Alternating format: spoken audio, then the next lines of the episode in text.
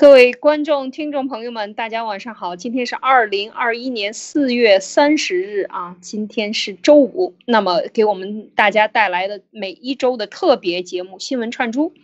那今天呢，会对过去发生的一周的新闻有一些我们梳理的一些线线索啊脉络呢，来跟大家分享。啊，另外呢，也做一些我们的分析和讨论。那今天呢，非常有幸啊，是 Nick 和 Eric。来和我一起啊，艾丽完成个今天的这个节目。那希望大家嗯能够享受吧。好，有请啊 Nick 给我们大家做一些本周的一些新闻分享，谢谢。好的，谢谢艾丽，谢谢 Eric。这个我们从上一周开始啊，从上一周开始先回顾一下。上一周我们着重提到了，就是说全球各国，包括欧洲、澳大利亚、日本还有美国。对中共的一系列的行动，主要着眼点是这个新疆大屠杀、种族大屠杀，以那个为入手。那么我们当时就提到了这个一月十九号，这个蓬佩奥先生的这个宣布的这个事情有多么多么的重要，导致说接下来几个月所有的行动皆以这个种族大屠杀为切入点。那么我个人的理解就是说，凡是在过去啊，凡是在过去，所有这些国家。回应了蓬佩奥先生这个新疆种族大屠杀这件事情的所有国家，我认为他们都是接下来美国的盟友，都是这个灭共的主要力量。呃，我认为他们的回应啊，他们之所以要回应种族大屠杀这件事情，就是告诉美国啊，这个之前你们过来谈的所有的这些这些这些策略也好，这些方案也好，我们接受了，我们这个决定跟你们站在一起，这是我的理解。所以呢，我们可以看到上周最后一一条新闻是什么？是这个我梳理的是那个英国的这个呃，在习近平总书记啊，习总加速师这个要求这个大家要公道啊，不要霸道求饶的情况下，英国继续推行他的种族大屠杀的认定。所以这些国家基本上对中共已经有了定性。在那之后呢，我们就说到接下来的一周甚至是一两个月，全球各国会不会？因为习总加速师想踩刹车而停止这个向前行动，那么过去的这一周呢，也就是本周，我观察到更加这个劲爆的一些一些一条线索，就是说，呃，这个全球各国啊，以美日澳为首的这个先锋队几乎没有任何停止的迹象，并且不断的向前推进整个灭共的进程。那么我这里基本上找到了大概是，呃。呃，十八条新闻吧，十八条左右的新闻，跟大家先简单的过一下。先把这个啊，上一周周六周日的大概这里有个五条，那个是在习总加速师想踩刹车之后发生的事情，来看一下各国怎么这个啊回应习总加速师的求饶哈。这个二十四号，二十四号也就是我看一下，二十四号也就是。上周的周六啊，就是我们节目之后的呃一天，发生什么事情了呢？法国的军舰啊也跑到这个亚太来了啊，很有意思啊。法国远在欧洲，并且是相当于是欧洲最不积极的一个国家，他们跑到亚太来干啥呢？当然了，这篇文章是这个呃 CCP 的文章，它当然里面这 百般的这种解释，说是因为这个。啊，法国之所以热衷于到亚太来刷存在感啊，他们认为是刷存在感，并非为了对抗中国。相反，法国在这里有自己的领土，包括印度洋的法属啊留尼汪岛和法属波利尼西亚岛，所以他们经常来串门。你可以看到这个他的解释有多么多么的牵强啊！而且是什么呢？而且法国是跟日本联合啊，法国跟日本联合，在这片这个呃这个南海这片区域。所以，我们其实可以很明显的感受到这样一个非常强烈的信号，就是说，现在这个跟美日在这个灭共这件事情上的这种合作，已经成为一种潮流，已经成为一种时尚了。你要不参与进来，感觉你就跟不上了，对吧？就感觉跟不上时代了啊！这是第一条新闻，我们先简单的过一下，因为内容比较多。这个第二条呢，就是这个。欧洲，欧盟在四月二十五号的时候，欧盟发表了一个声明，指责中国危害这个南海、中国海平海啊南中国海的和平。这个信号也很强烈吧？我觉得啊，上一周应该是这个呃上个月啊，三月十九号我记得是欧盟这个发布了这个种族大屠杀针对中国的这种制裁，对吧？在这个这个美国的安克里奇会议之后。差不多将近一个月的时间，四月十五、二十五号，欧盟开始指责中国危害南中国海和平。今天的新闻呢，我观察到的这条线索呢，所有的基本上都发生在海上，都跟海有关啊，所以跟大家提前这个这个预告一下。然后有一这个包括菲律宾，在四月二十五号的时候，菲律宾也开始在这个。呃，菲律宾的附近海域啊，展开这个军演，实际上也就是南中国海嘛，对吧？当然，中共开始又对菲律宾这个有这种指责啊，但是菲律宾这次就反应就很强烈，他直接回呛说什么呢？呃，回呛说中共无权告诉菲律宾该做什么，不能做什么。所以你看到啊，这个一个是法国、日本就不说了。另外的是菲律宾啊，菲律宾也来了。然后呢，欧盟欧盟一直没有掉队啊。我们可以看到，欧盟真的是一直没有掉队，每个月都有重磅，紧跟着这个节奏来的。所以这个是过去的上一周啊，周六周日发生的事情。同时呢，我还看到一个非常有意思的这个这个观察，就是说，你看德国是非常非常落后的，大家都在讨论这个南海的冲突啊，南海的这种不太平啊。都在这个搞军演啊，船军舰都来了这个亚太地区的时候，德国他居然在谈这个华为的这个禁止华为的法律框架。华为这件事情不早就应该有定论了吗？对不对？去年就应该有定论了呀。所以你可以看到啊，整个欧洲结合文贵先生的爆料可以发现，其实现在欧盟啊，包括这个北约啊。这个真正的这个领头羊德国，它是相对它它是节奏是非常非常落后的，落后至少半年啊，我觉得至少半年，所以这个大家留心，后面我们时刻关注德国的动向，因为现在这个默啊默多克是吧？默默多克啊，不是默默尔默克尔默克尔啊，经常搞错默克尔，对对对，默克尔他马上要要要下台了，所以我们紧密的一定要紧密的关注德国的动向，如果说哪天。德国的军舰来到了这个来联合军演，跟日本联合军演的话，那我跟你讲，这个事情就大了。好，这是今天的第一部分呢，我先分享到这里。就是上一周我们呃周末周六周日两天啊这个事情，当然这边当然还有这个中共的一个一个一个动作啊，他们也是来到了海上，来到了舰艇，当然他这个是所谓的海军节，这个我们就就不过就不。不不细谈这个问题，但是就是说，你可以看到中共它内部它也是有动静的啊，针对这个海上这片区域，它也是有动静的。所以先说到这里，我想，哎，这个听一听这个艾丽的这个看法，对刚才这几条新闻哈。是啊，刚才我觉得呃，Nick 找的都非常的关键啊，就是说一直盯着各个区域的人的进展，特别是法国。呃，就是整个在南海的这个动静里边呢，你看菲律宾也军演了，而且菲律宾军演啊，法国和日本军演，我们之前讲过，就是说他们联合军演的时候，它是不同的语言、不同的这个平台，但是他们现在因为法国是属北约，然后呢又以北约和亚约，就是美日美日印澳又。也就是形成了这样的约，那么现在全面的这个两个约之间的互相的联动一直在做。其实更早前的时候呢，德国呃法国，因为我们讲过法国和日本它是要联合军演的，联合军演里边其实非常重要的问题就是它的语言不同，他们的这个操作系统呃是不一样的，各自操作系统是不一样的。那么这两个国家联合军演，这又在。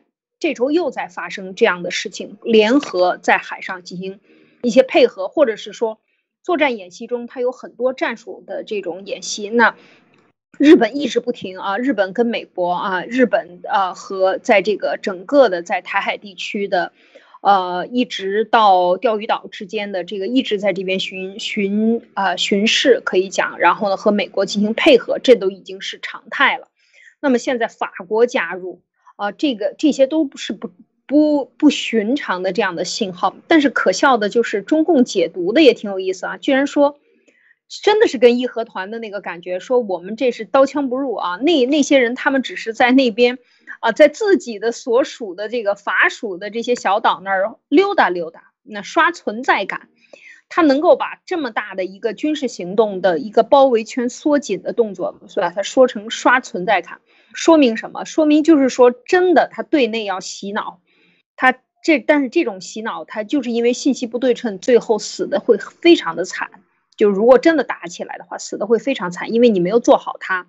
真正的你中共挨打的这个准备的话，那你本来美国的拳头和这个联军的拳头就很厉害，所以就会出现，我觉得就会出现这个很大的灾难。然后呢，就是说现在菲律宾也在军演，就是确实像尼克讲的，这个海上的动作呀，一点儿都不频繁，一点都不频繁。过去这一周，嗯，好的，谢谢艾丽。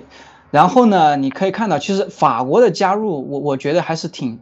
挺惊讶的哈，这个，哎，法国怎么会加入呢？法国应该是这个啊，跟这个 CCP 不是一直这个，这个这个这个勾兑的很好吗？对不对？法国是这个相当于是渗透最严重的国家，结果你看法国他都跑到这个这个亚太地区来跟日本啊，日本这件事情本身就很说明问题，为什么？因为在这个。日本最近大家可以看到，日本跟美国是有非常密切的交流，并且跟美国有一个联合声明，并且根据文贵先生的爆料，他们俩是肯定要站在一起灭共的。所以其实在这个基础上，法国跟日本走进来的话，走得近的话，其实已经是不言而喻了。但是中共他的解读就还是这么啊自欺欺人。当然了，在这个文章里面，他还是提到了啊，他还是有点真东西的。他怎么说嘞？他说：“这个啊，这个日渐衰落的西方国家就必须用尽一切办法向亚太新兴国家证明他们还没有衰落，这是存在感。所以说，法国这么做并非刻意想充当美国对付中国的炮灰，而是维护自身在该地区的战略意义。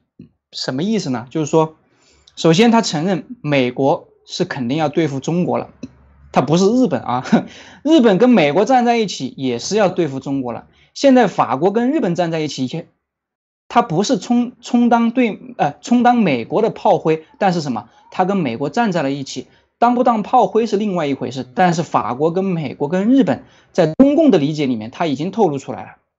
而且法国这么做，他是为了维护自身的利益。对了呀，没有错啊。如果在该地区你中共在这儿啊。啊，如果用中共的理解来讲的话，你在这个地区搞事情的话，那你就是损害到了法国的利益啊，那法国是不是就要出手呢？所以从这里面来理解，其实它的逻辑其实还是很混乱的，对吧？一方面说它是串门啊，另外一方面这个里面又又有意无意的透露出这些信息来，所以我觉得呢，中共从他自身角度来讲啊，他他他肯定比我们情报更加的这个更更加的通啊，是吧？更加灵通，所以他。无非还是利用这样的一种宣传，这样的一种解读啊，告诉老百姓们啊，就觉得啊没什么事儿，对吧？或者说这些人这个在做一种不正义的行为，或者说做一种故意挑衅的行为，所以中共就还是没有什么这个招啊，没有什么这种啊这种招了啊。同时呢，在这个这个中共对欧盟针对这个南海的这个呃这个这个声明呢，也是做了。就是他的这种惯例吧，惯例的这种，呃，回应，无非就是说，呃，这个，你看啊，他是怎么说的呢？在重申了他在南海的主权，然后呢，这个说要停止这种挑拨离间啊，中方敦促欧方尊重该地区啊之间的这个分歧啊，自己妥善处理，然后维护南海的稳定。停止搬弄是非条例，所以你可以看到，基本上过去我我算是看明白了，过去这几年来，这个爆料革命这几年来，中共对于所有全世界的这种针对它不断的这种转向，不断的进一步提呃这个呃呃采取行动的这样的一个事实，中共到最后就是一句口号，一方面强调自己的正义性，另外一方面指责对方的这种呃这种啊不正确啊，就是这这两招，没别的。所以呢，我是觉得很可笑啊！这是过去上周啊，这个周六周日的呃几条新闻。那么我们进入到本周，对，还漏了一条，二十五号是星期天，这个台湾的啊，台湾的这个呃军事活动频繁，澳洲也是做好了准备，澳洲防长呢就就就就提出来，已经准备好面对冲突的发生。我觉得这个也是很有意思啊。面对冲突的发生，并且已经准备好了，为什么呢？我们接下来看一下，结合这一周发生的事情，我们快速的过一下。第一条，这个外交部就对这个澳洲这个回应了，他提他回应了这 他的他的回应是什么呢？中国必须同意，也必然同意，很简单，就是台湾这件事情，对吧？然后再看第二条，在四月二十六号的时候，就是也就是澳洲的声明之后的第一天，就。习近平提出了不惜血战，并且突访红军纪念园。然后同一天，澳洲防长声称对达尔文港租约有所行动，应该是说要要要要要毁掉这个协议吧？就是说中方这个租这个达尔文港啊，这。然后同一天晚上，刘和平评论员提出了铁三角。也就是美日澳，并且点到台海，所有的一切都围绕在，在我看来啊，都围绕在这个台湾这件事情上。其实我在第一期的节目，就是在第一期的新闻传输里面，我我我也提出来，就是说，呃呃，因为文贵先生啊，过去啊一直在谈谈这个台湾的问题，并且从去年大概是在十月份、十一月份的时候提到过火战的可能性。大家如果记得记得的话。突然有一天，文贵先生把这个事态的这种紧急程度跟过去的呃几个月以来的发生的事情完全呃有一种断层感的这种爆料，说很可能有火战，并且提到了这个卫星电话，大家记得吗？啊，那个时候好多人在淘淘宝上去问这个卫星电话，然后我还看到有淘宝的这个客服说，哎，你们是什么人啊？为什么今天我已经有五十个人来跟我问卫星电话了，还不要中国的卫星电话，中国产的不要？所以从那个时候开始呢，文贵先生就已经爆料说有火战的可能性。再结合最近一系列针对台湾这种爆料，你可以看到中方已经意识到美日澳形成了介入台海的铁三角。对了，二十六号，英国英国刚刚啊刚刚通过这个这个呃动议啊新疆种族大屠杀的动议，他们就马上开始紧锣密鼓的安排。航空母舰在五月份的时候要到印太来，英方向向世界证明英国没有倒退。我觉得这是向世界证明啊，我觉得应该应该应该这样讲，向美国和欧盟证明英国没有倒退。然后这个啊，这个是中共的新闻，说这个三艘主战舰。同日入列，显示中国，你看还是台湾啊，还是台湾。所以说，当其他国家在海上这有这一系列的行动的时候，中共这块儿他也没有停下来，这就是一个非非常有意思的问题。待会我会问一下两位啊，待会我再问，就说中共他并没有停下来的意思，反倒是他不断的也在向前推进，不断的加码，还不断的提到台湾。维护主权啊，维护统一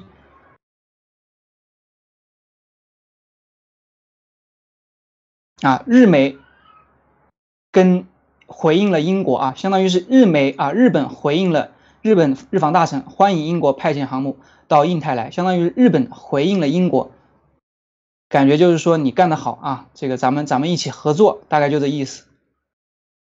这还是英国，二十七号。好，到了二十七号，就出现了一个有意思的新闻，就是说，美国的军队插队混入了 辽宁舰啊，并且在后方持续监视，并且二十九号的时候，美国海豹突击队开始转型。我记得我们在上周的时候，我们提到了这个布林肯要在大概五月份之前从阿富汗撤兵，那个是撤兵，撤兵应对这个中俄的威胁。但这一周出现的是海豹突击队也出来了，也是对抗中俄的威胁。这一张啊，这个是这个美舰这个近距离观察辽宁舰。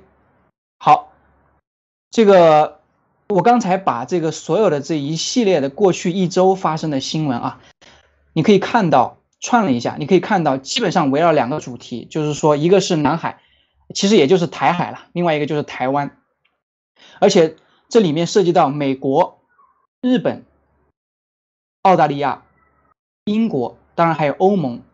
所有的这些文明世界的国家，都在接着上一周的推进新疆种族大屠杀这个定性这件事情上，这之后开始了军事上的在海上的一系列的这些动作。啊，我想问一问这个 Eric，你对刚才发生的看到的这一系列的各个国家的在海上的动作，你有什么看法？刚才声音断了一下，是问我吧，尼克？是的，是的，Eric 啊，嗯，感谢你收集了这么多信息。当这些信息放在一起的时候，我们觉得真的是，呃，加速师有自己的加速方法，西方联盟确实也有西方联盟的加速方法。虽然说现在还是以种族灭绝为主，还有一个就是地缘政治上面，中共的扩张已经引起了很多国家的不安。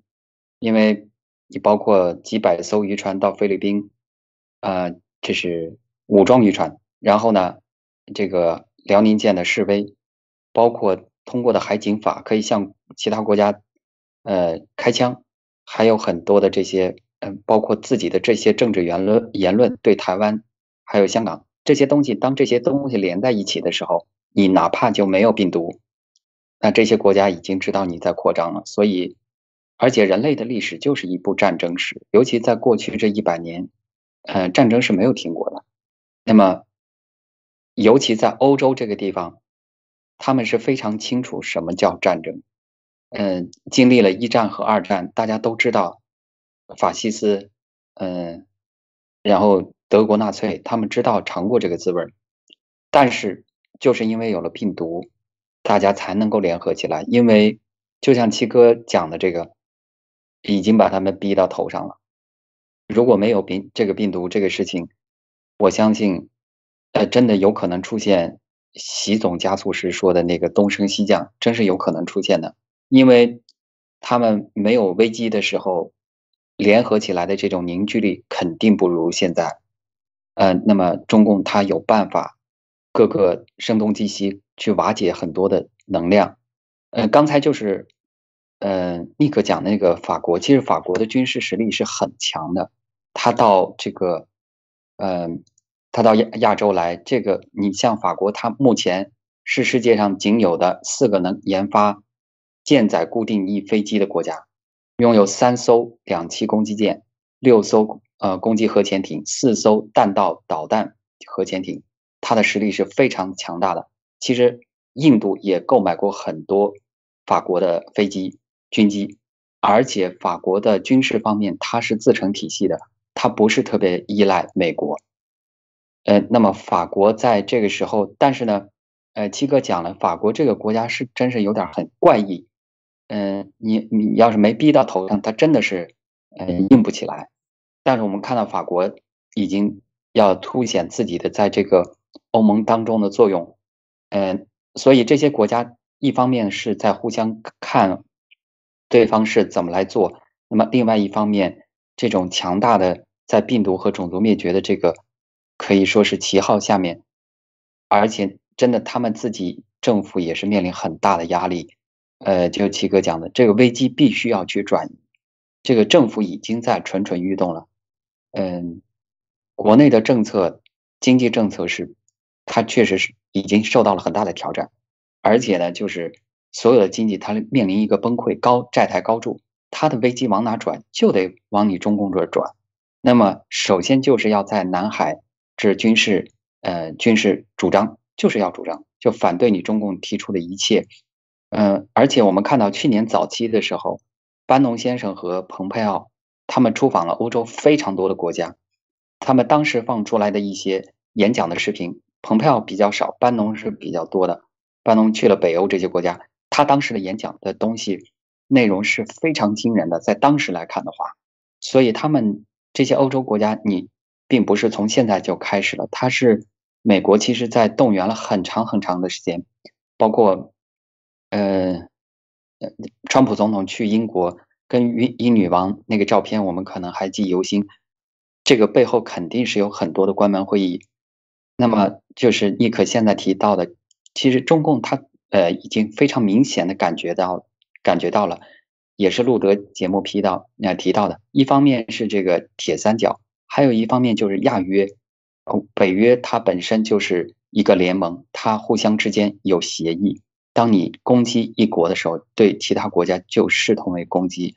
那么，欧盟的国家加起来是二十二十七个国家，十八万亿美金的 GDP。那么，这是一个非常强大的军事力量团体。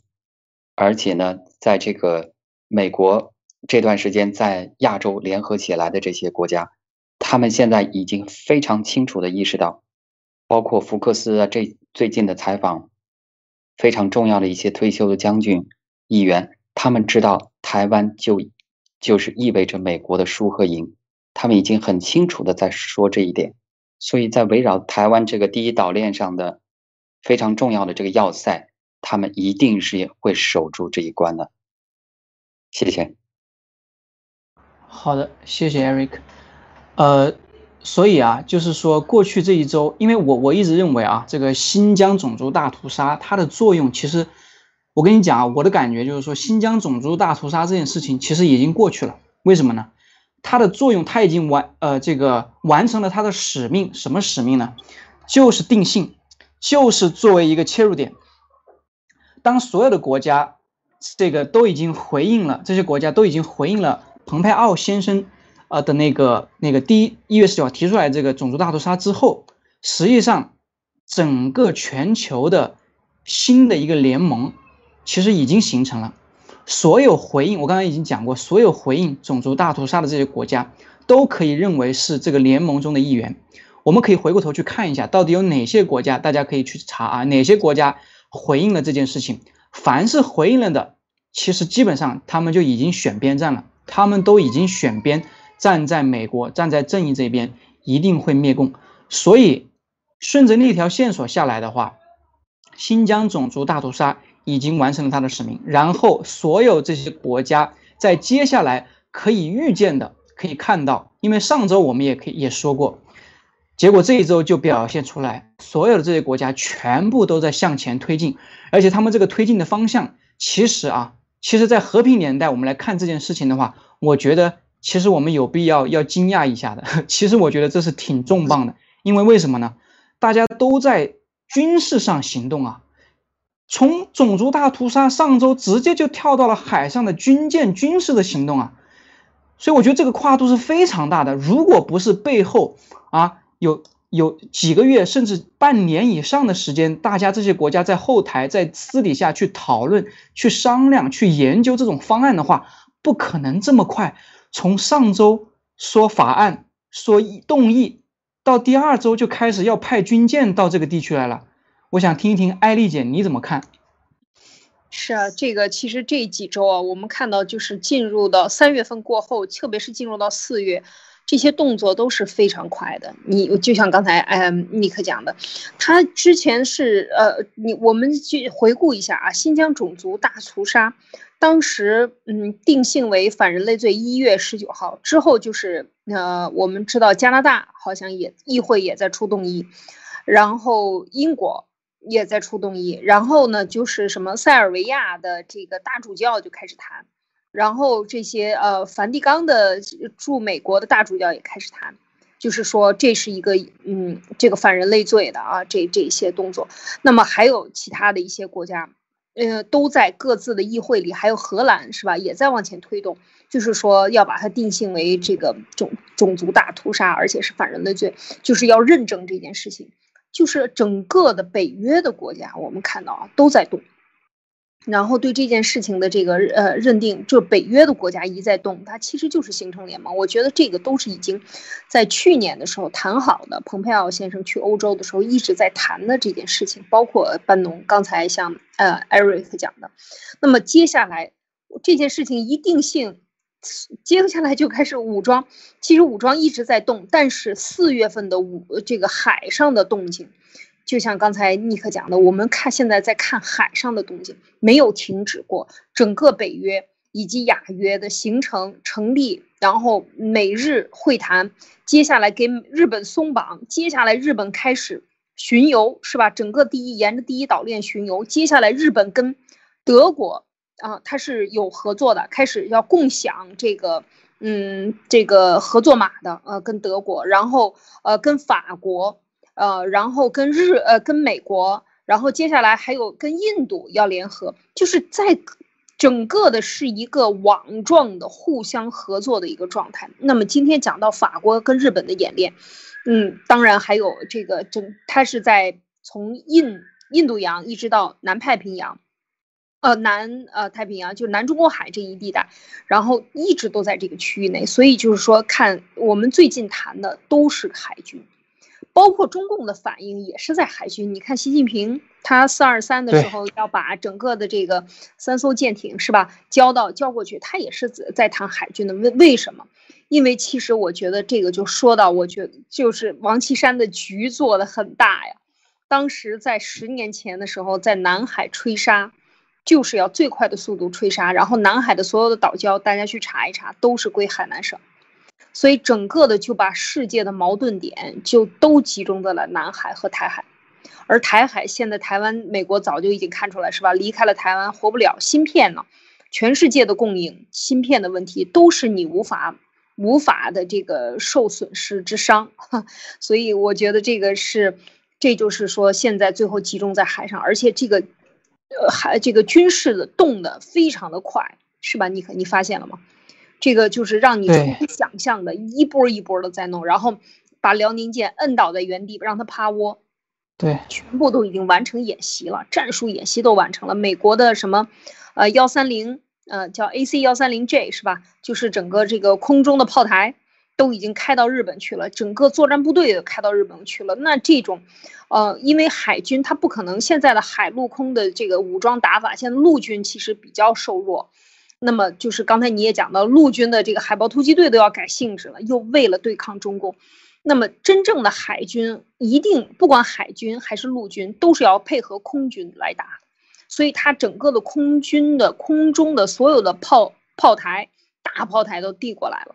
那就是说，这个真的这个仗就是三位一体，海陆空啊。然后最后登岛演练，他们都在练习了嘛？美美军已经到台湾做了登岛演练。所以，所有的这些全部都是在积极的围着海上的这些动作在做，因为海上的这条通道太重要了。中共就是玩的这种，我掐住你的脖子的最关键的一点，然后给你搞这种黑手下黑手。像我们之前讲过的，尼克还跟我们分享的这个，呃，这个苏黎世运河是吧？还有我们之前讲这个，呃，文贵先生也在讲，呃，吉布提。呃，霍尔木斯海峡、马六甲海峡这四五个点，就是最重要的。他就在这个地方给你搞事儿，烧一条船，爆炸点东西，然后把你的船堵上，船道堵上，嗯，就是完成了他的这个他作作案。但是，其实你看，西方根本不跟你玩这个，西方直接是正规军队全部派过来，按照正规的打法在演练。所以，这个真的是泰山压顶的这个势力啊，尼克。好的，谢谢艾丽姐。然后呢，我我还想说一点什么呢？就是说，它这里面啊，刘和平的这条这篇这篇文章，其实已经就是说把这个领头兵都已经画出来了。就是美国当然不用讲，过去这两年来，基本上就是全球就看这两个国家中美对抗嘛，对吧？神仙打架。但是你发现没有，这个日本啊，日本它排在第二，日本应该就是最近才出现的事情啊，对不对？日本过去这几年来，其实我觉得就是一种销声匿迹的状态，基本上看不到日本有太多的动作，但是突然日本冒出来了，突然日本变得最积极啊！因为除了美国，因为谁也不能替代美国变成第一个嘛，因为美国已经打了两年了嘛，相当于过去从 从贸易战开始，对不对？从二零一八年这个彭斯总副总统在十月四号在这个哈德森演讲啊，全面转变对华政策那场演讲开始，已经干了有两年多了呀。对吧？三年了，快。那美国肯定是第一的，但是为什么日本突然变成了第二？连当然，印度啊，印度可能也想争这个第二，但是最近印度就被这个中共给给放毒了，对吧？耍了阴招。但是日本我觉得很奇怪啊，突然跳出来了。然后第三个是这个澳大利亚，紧接着呢，我想接下来就应该是算算英国啊。为什么算英国呢？因为英国一个是他。派这个航母刚刚通过了这个种这个种族大屠杀的动议嘛，这是上周的事情。这周第一个是派航母，而且这个是什么？系马岛战争以来最大规模的这样的一个部署。而且在这这个这个部署的时候呢，我觉得很有意思的是，他们之间还有互动啊。我找一下刚才这个日本对英国哎有一个互动呢，说欢迎哎怎么找不到了啊？对。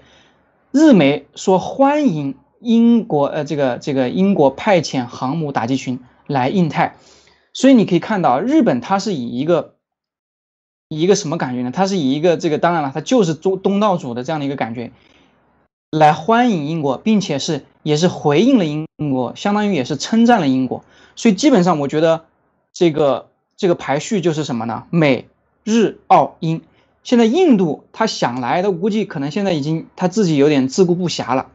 那么结合文贵先生啊，这个这两天的一个爆料，以及我们自己这种逻辑推理，我们是这个呃，接下来这个这个这个，我想问一下 Eric，你认为啊，继这个印度被中共第二轮放毒之后，你认为这个美啊这个日本、澳洲？英国是不是接下来中共主要要针对的目标？会不会发生类似于印度这样第二波这种病毒大屠杀这样的事情？嗯，因为这个这个咱们是没有证据，所以呢，只是作为一种猜想、分析和判断、猜测。因为我们现在可以去猜测和预判，对吧？那么接下来我们可以去观察到未来的一两个月时间。看，如果说这样的事情发生，我们就可以从基本上可以从理论或者说逻辑上去判定，就是说这一定是，如果真的发生了，那你肯定就是在我看来就肯定是中共你你放毒，你根本逃不了，对不对？你按照这个逻辑链来，所以我也想听听你的想法。如果中共这么做，他有什么顾忌，或者说他根本就可以毫无顾忌的这样去做？对，之前这个路呃路德社也分析过，就日本在地理位置，它首先离中国特别近，而且呢，它在亚洲来说被美国解封解了封印，这个太重要了。对于日本来说，可以一冲飞天的这种感觉，因为日本在亚洲，它真的是在某种意义上来说，对被中共压制的是非常厉害的。呃，美这个中中日之间的贸易。国际贸易大概是三千亿美金左右，然后呢，在奥巴马时期，奥巴马亚洲亚洲核心的政策，他对中国作为中共这个这个这个政党作为亚洲的这种带领导人，他是完全认可的。所以那印度呃那个日本是不可能被解开封印的，而且还有二战之后对他政策的这种呃观察和有防范意识，这个是延续的。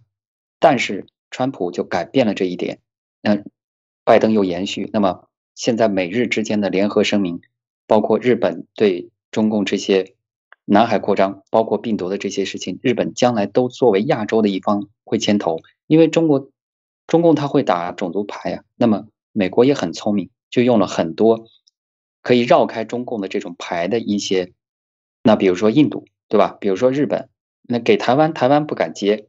他确实也接不住，那么还有亚洲的其他小国家呢？这些这些一定到最后他是没有办法的，因为中共的疫苗它解决不了问题，所以到最后就是一场骗人的。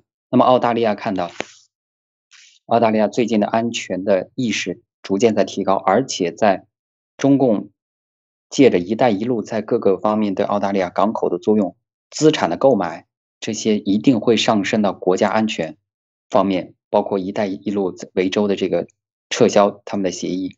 那么这个一在澳大利亚来说，所以你看澳大利亚这些新闻，他已经说的非常非常明确了。因为澳大利亚这个国家，它虽然是地方很大，人很少，可是它的政策是非常灵活的，而且它很坚定，它就是它就是西方的这个延续，它的文化这个根源上，它就是西方的延续，它不可能在这个左右摇左右呃左右摇摆，它就是认定就是美国就是它的最大的这个基石，这个在这个方面，澳洲是不可能有任何的动摇的，而且中共确实是危及到它的国家安全。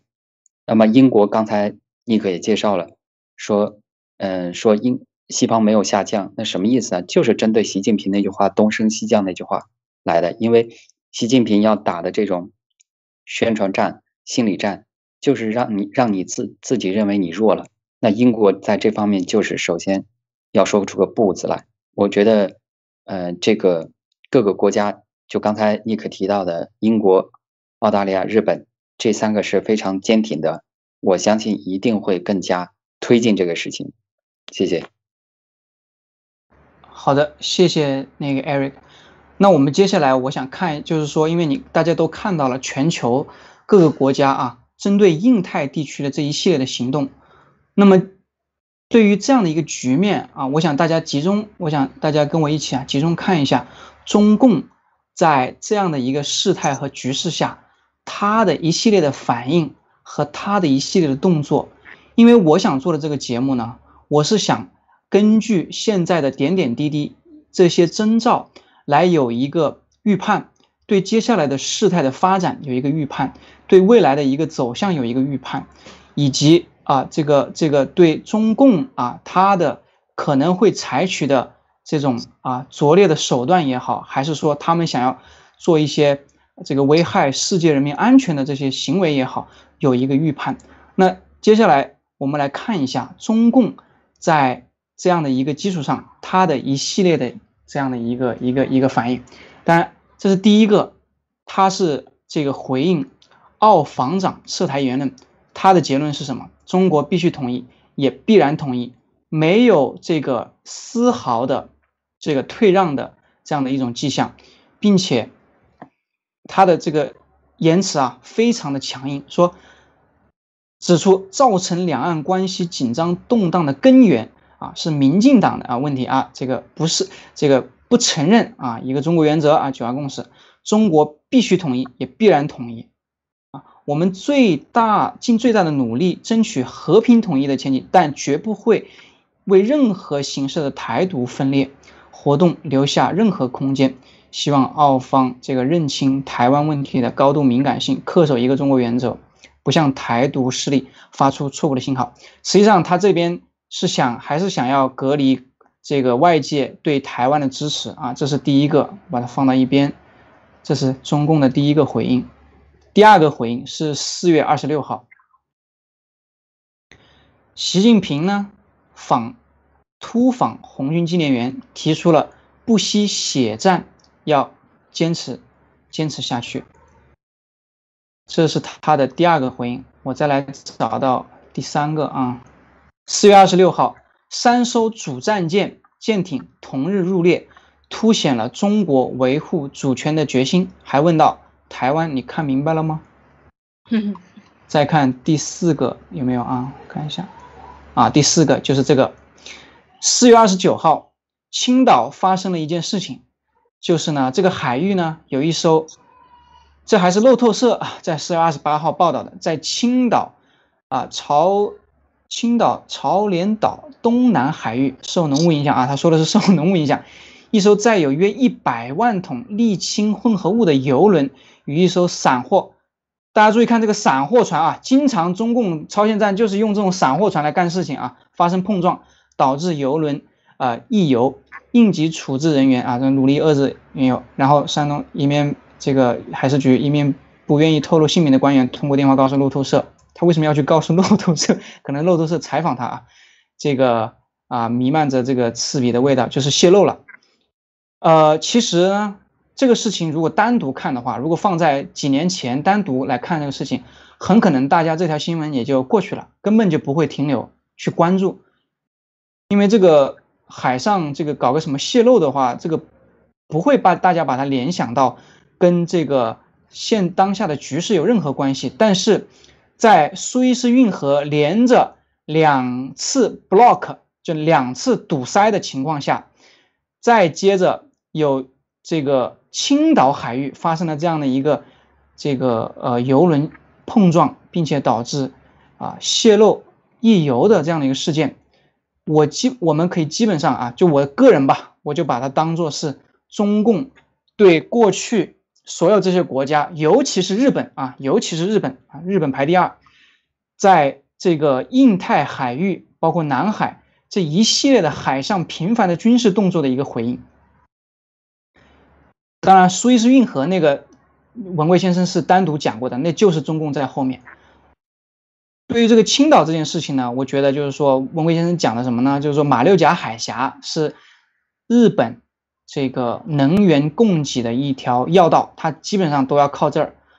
那中共在青岛海域发生了这样的一件事情，我想啊，这个这个问一下艾丽姐啊，结合刚才几条中共对这样的一个局势的这样的一个回应，再加上这个碰撞啊，在刚才这个战舰，包括这个外交上的啊，你的你的什么看法啊？这个当然了是非常有意思的啊，就是首先先说澳大利亚，我觉得就是刚才尼克分析的，现在排序啊，给这些国家的勇气排序的话，美日澳英啊，给他排这样的顺序，我觉得是很有，呃，是。是很有意思的一件事情，真的值得琢磨。另外呢，我觉得澳大利亚的这个宣誓的力度很强，他把这个达尔文港啊，呃，中共呃租了这个达尔文港以后呢，利用这个港口呢收集别的数据，然后做一些间谍工作，引进一些人在那个地方的那个港口里边呢，趴一些特务什么的，这些呢被拿到证据以后呢，这个就等于违约了嘛，违约了，那澳方就认为你违约了以后，我们就应该撕毁，我们打算这个不租给你了。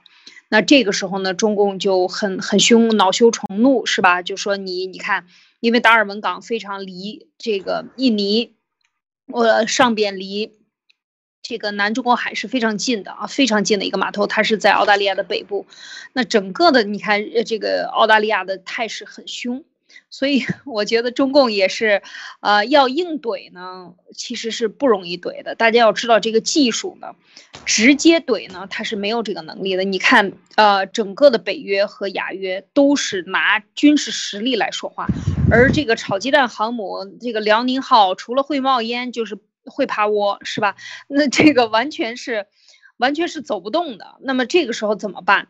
呃就像你刚才讲的，他用的招呢，都是很有意思的。前两天说天天在媒发动媒体骂日本，说你敢把福岛的这个处理过的这几十吨的水呢，废水呢，要往海里排的话呢，那我们就认为你这个排到海里就来污染我们了。过前两天也开了这个气候会议，习近平也说我们这个气候啊要达成跟你们的协议啊，再过九年，啊，我们再过几年才能跟你达成这个协议。我们现在还得这个这个脏水啊什么乱七八糟，我们还得排着。然后呢，说美国人你们都往这个海里排，日本你们也往海里排，那我也往海里排。其实他每年偷着排的这种剧毒呢是非常多的。那么这个这些其实都是他的超限战，我觉得啊，超限战的一种手段。你看他这个两个，大家知道这个坐船的，如果你坐过货船的，你都知道，他这两艘船能撞上呢是不容易的。两艘船这海这么大，你怎么能让它近到能够撞上？还在海，你像还离近海。它是近海吧，还没有入到那个呃这个泊位呢，是吧？没在泊位上呢，那你怎么会能撞上？那就是拿着这些东西碰瓷儿嘛，往上撞，就给你撞漏了。撞漏了以后呢，这个海水污染了，那么全球的人都倒霉。他这种动作和那个码头的，和这个苏黎世运河堵上你，让你们走不了，憋死你们，然后让油价上涨，它的是一个动作，它都是超限战的一部分。我这个时候大家都来向。围着我的这个台海的时候，我这个呃我这个航母又走不动，我怎么办？我我就我我就干点下三滥的事儿。他就是这样，我回家自己打自己孩子，所以看到这个非常明显，就是遇到真的遇到问题的时候，他用的招一个，你看像堵堵上这些通道，然后往海里边把这个这是沥青啊，重油，绝对污染的东西，然后把这个撞撞漏，然后还有什么放毒。所以刚才你问到的这个放毒会不会？我觉得放毒的动作一点不会停止，因为这是他最厉害的。一个是放毒，现在是成本最低；还有一个就是宣传，他绝对不能放手的两件事情，他就干这两件，剩下的全都是跟你开玩笑的。所以你看，当这些大航母过来的时候怎么办？往你航母上放毒。让你的航母走不动，你的航母的这个舰长、舰载的这些人员中毒，呃，他就只能干这种事情。真的正面冲突他是干不了的，这是他的性质导致的。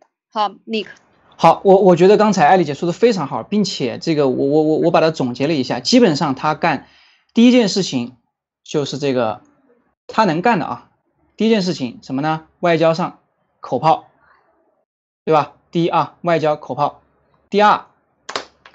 这个宣传上的吓唬你啊，我也来，我也来军舰，我也来有这个 辽宁舰，我也来航母。第三件事情就是耍无赖，就是用他的所谓的啊散货船、民用船，对吧？渔船去给你捣乱，所以基本上就是一个泼妇啊，这个骂街撒泼的这样的一个行为。但是呢，我这里我在这里其实我就有一个疑问，就是我开篇想要问的一个问题，一直没问的啊，我自己也在问自己。现在看这个局势，中共毫无停下来的迹象，并且不断的再去怼啊，怼全球，怼美国，怼日本，怼英国，怼印度，干印度，对吧？干干澳大利亚。真的，一旦就是说这个有军事上的冲突，中共他不可能不知道这样下去的后果是什么。你觉得中共为什么？凭什么？他有这么大的这个？或者说他还是说他根本就无路可走，啊，不得不这样做，还是说他是不是藏了什么杀招啊？这个有没有什么杀招来跟全世界硬刚？因为啊，因为为什么呢？从大家可以看到啊，这一周没有人在谈这个种族大屠杀的事情了。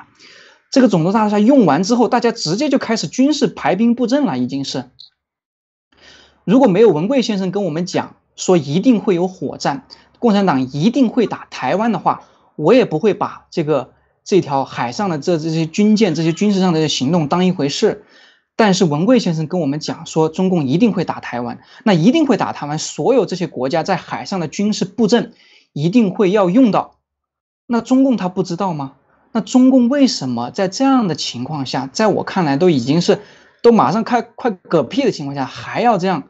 这么有底气，这么去硬刚，呃，我想听听这个两位的意见。Eric 先说吧，好不好？这个可能就是我们说完这个就就节目就结束了，时间也差不多啊。啊，好，是这样，我自己感觉就因为咱们确实是从爆料文明学了很多东西，否则对这些东西确实是一无所知。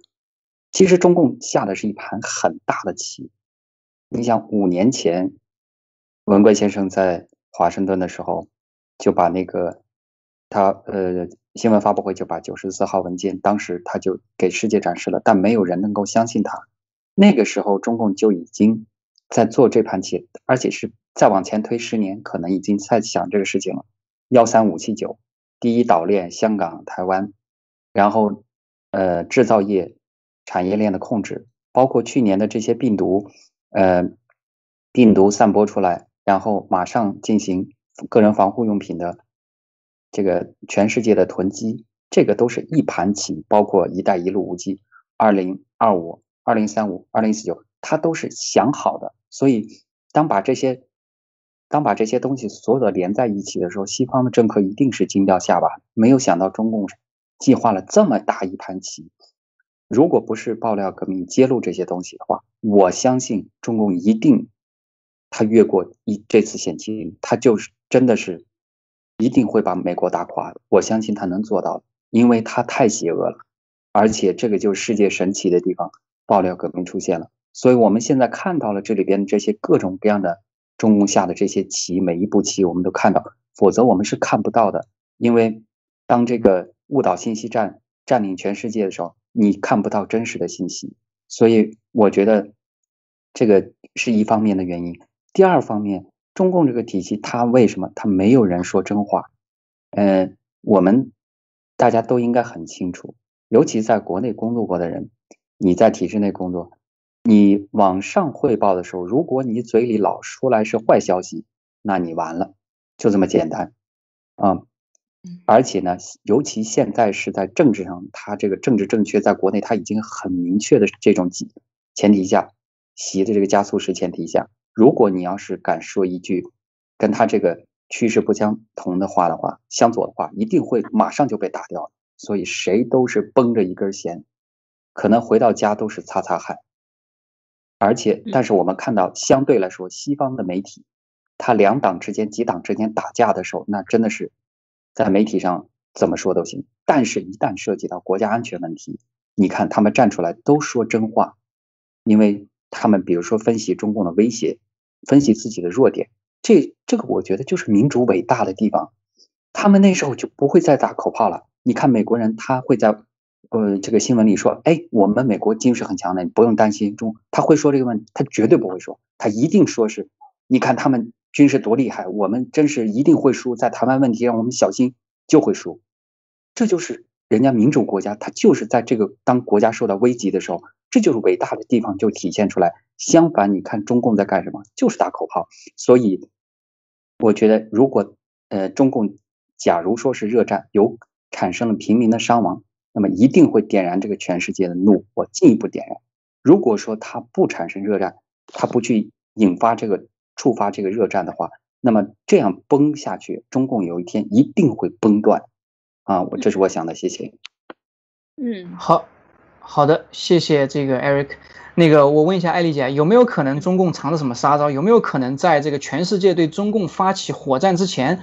中共来一轮这个暗地里的阴招，把把其他这个国家给干到像印度这样干趴下呢？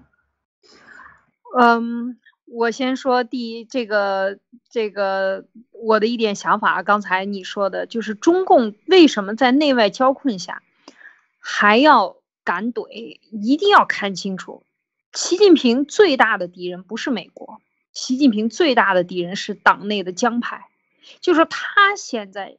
如果真的发生发动一起一场战争，它有多少好处？是有人给他算账的。第一，首先把谁谁的兵送出去，把对手的兵部队送到前线去，让他去打仗，搞死他们。然后呃，把谁的钱抢过来，用来做最后的物资支援啊。这个战时的时候，你这些物资调配就是老大说了算了。所以我觉得他在这个过程中，他，呃，是也是有另外的考虑的，就是说怎么样，如果真的是发动一场战争，这而且是是用中共对内洗脑已经到达一定程度，他可以说我是为了，呃，统一中国，然后向习看向毛看齐，是吧？习毛要一一般高了，现在是要这样的，呃，这样的一个做法，那么他就要去统一台湾，统一台湾的话，那这个时候我派什么军队？什么样的钱去搞？那么这个时候去打。另外，当别人向我追责，万一我打打到最后的时候死掉很多人，那么我这个国家本来就现在很穷，没有那么多物资可以养活，顺便在战争中牺牲掉多少老百姓？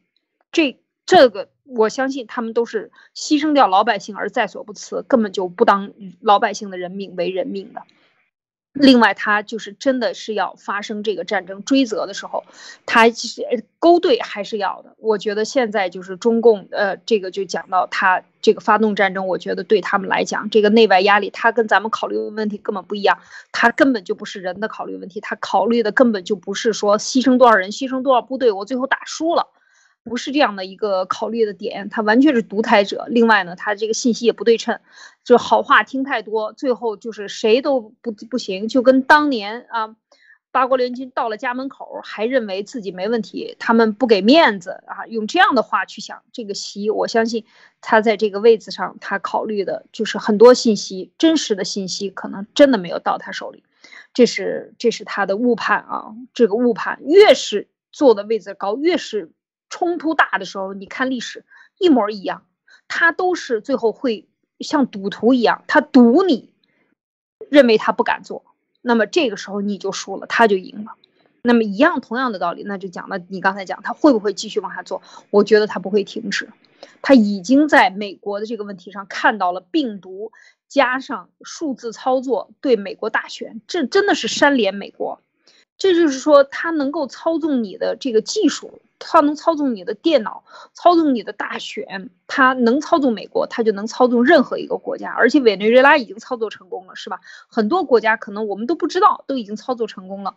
那么这是不是跟中共有关系？他的他的这个呃精子地图要布满全球呢？他还要继续往下执行呢？他知道了这个习一旦知道了这个一三五七九，呃，不是，呃，叫做嗯。南普陀计划里边没有他，他只是代理人，他是非常恼火的。他要把这个计划真正把自己执行成一个真正的就是皇权，他完全不按规则玩了，不按党内的规则玩的时候，你想多少人要搞掉他，那么他就要先跳起来搞掉多少人。所以这个时候，他他对海外的操作、操纵和控制和夺权，可能是对他党内打击的一个很有效的一个手段。所以他就要，比如说美国啊，要拿下杨洁篪，拿，然后又通过什么，呃，王毅拿下或呃这些人对外关系，他要去直接插手这些关系。所以我觉得，嗯，这个回到咱们刚才说的话来，我我觉得他这个还会继续操作的，因为他这个已经尝到了这个甜头啊，就是病毒的甜头。而且病毒这件事情，如果他跟国际赛跑的话，他认为。假设他就是赌徒心理，你不能想象他为什么突然印度这么多就起来了，就真敢下手。很多人认为他不敢下手，但是他真敢下手，因为他对中国人已经这么下手下习惯了，杀了几亿上亿人口了。那么当他对世界下手的时候，我觉得这个就是把世界一定会打趴下，有一天，然后这个奋起呃而而追之，就是真正的把中共灭掉，一定是这个世界真正受到了。伤痛，才让他最后痛下决心的联盟。我觉得现在还不到那个特别特别痛的那个感觉哦，因为就像你刚才分享的，德国还在跟那儿慢慢悠悠的谈五 G 要不要？对，这就是说明什么？说明他每个人的利益和站在那个位子上，他考虑的角度不一样。所以就是说，中共他研究了这么多毒，成本最低，而且我们都分析完了，是吧？就军事上他真的没有对抗能力，他只有歪门邪道有能力。对你好，谢谢艾丽姐。其实我我最后说一点啊，就是说，呃，刚才两位都说到了一点，这个我非常认同啊，就是说，作为中共这样的一个体制，它的一个决策链，它在这个决策链上，基于所得到的信息做出这样的一个决策，那么在整个决策链上，它获取的这样的一个信息的真实性，自下而上的这种信息传递，我觉得是。很可能就是一个非常非常大的一个问题，这个啊，就是依赖于中共这个独裁体制本身。所以说呢，呃，如果说他最后就像这个清政府一样，这个打到门口来了，还觉得啊没问题啊，不敢打，那只能说中共他也死也在死在他自己这个体制上。另外，我们别忘了，确实现在啊，这个北约的领导者 leader 这个德国还没出手。中共可能觉得还还 OK，对不对？另外一方面，别忘了拜登还在干嘛呀？拜登是昨天还是前天还说什么这个不要有这个什么不要有这个对抗吧，是吧？要要还是要有合作，对吧？所以美国虽然一方面在不断的推进这个以毒灭共啊，包括这个病毒白皮书，我们到现在都还没有看到这个真正发布出来。但另外一方面，我觉得很可能啊，这个中共自认为他们底下还是有一条线，比如说这个知美派啊，跟这个美国的勾兑，包括跟德国、跟各个国家的这种勾兑，可能还在，还不到说中共认怂的那一刻。所以我觉得，呃，到目前来看的话，我们还是要保持一个理智，保持一个理性看待。虽然说现在全球有一系列的这样的一些。这个针对中共的行动，但是呢，感觉上啊，中共还不痛啊，他还不痛，所以呢，我们希望啊，接下来的这这这些时间里面，能够这个事态的发展能够按照我们的这个预想，甚至是超出我们的想象，啊，能能在灭共这条路上继续向前推进。所以呢，接下来我觉得我们主要可能要观察，就是说，一个就是说德国啊，它会不会有一更进一步的行动？如果说只是还是在谈论这个华为这个问题，我觉得这个德国真的是真的是 out 了，对吧？真的是 out 了。另外一方面，就是拜登政府以拜登为首的话，他从他嘴里。能不能说出一些出格的话来啊？能不能说出一些让我们惊掉大牙的话来？我觉得这两个很可能会成为接下来下一阶段事态发展的一个重要的信号啊。呃，今天我的分享就到这里，我把这个这个话话筒交给这个呃艾丽姐。嗯，非常感谢尼克啊，我们今天在一起呃把新闻串起来分析了分析。这个世界上的这个局势啊，灭共的局势，灭共大潮已经是轰轰烈烈的在往前滚动着啊。这个在这个过程中，我们观察啊，观察每个国家，我们和大家一起来分析这个进展。啊，感谢大家的时间啊，感谢大家今天的收听收看。好，我们下周同一时间还是这一个频道啊，到时候再见，感谢大家。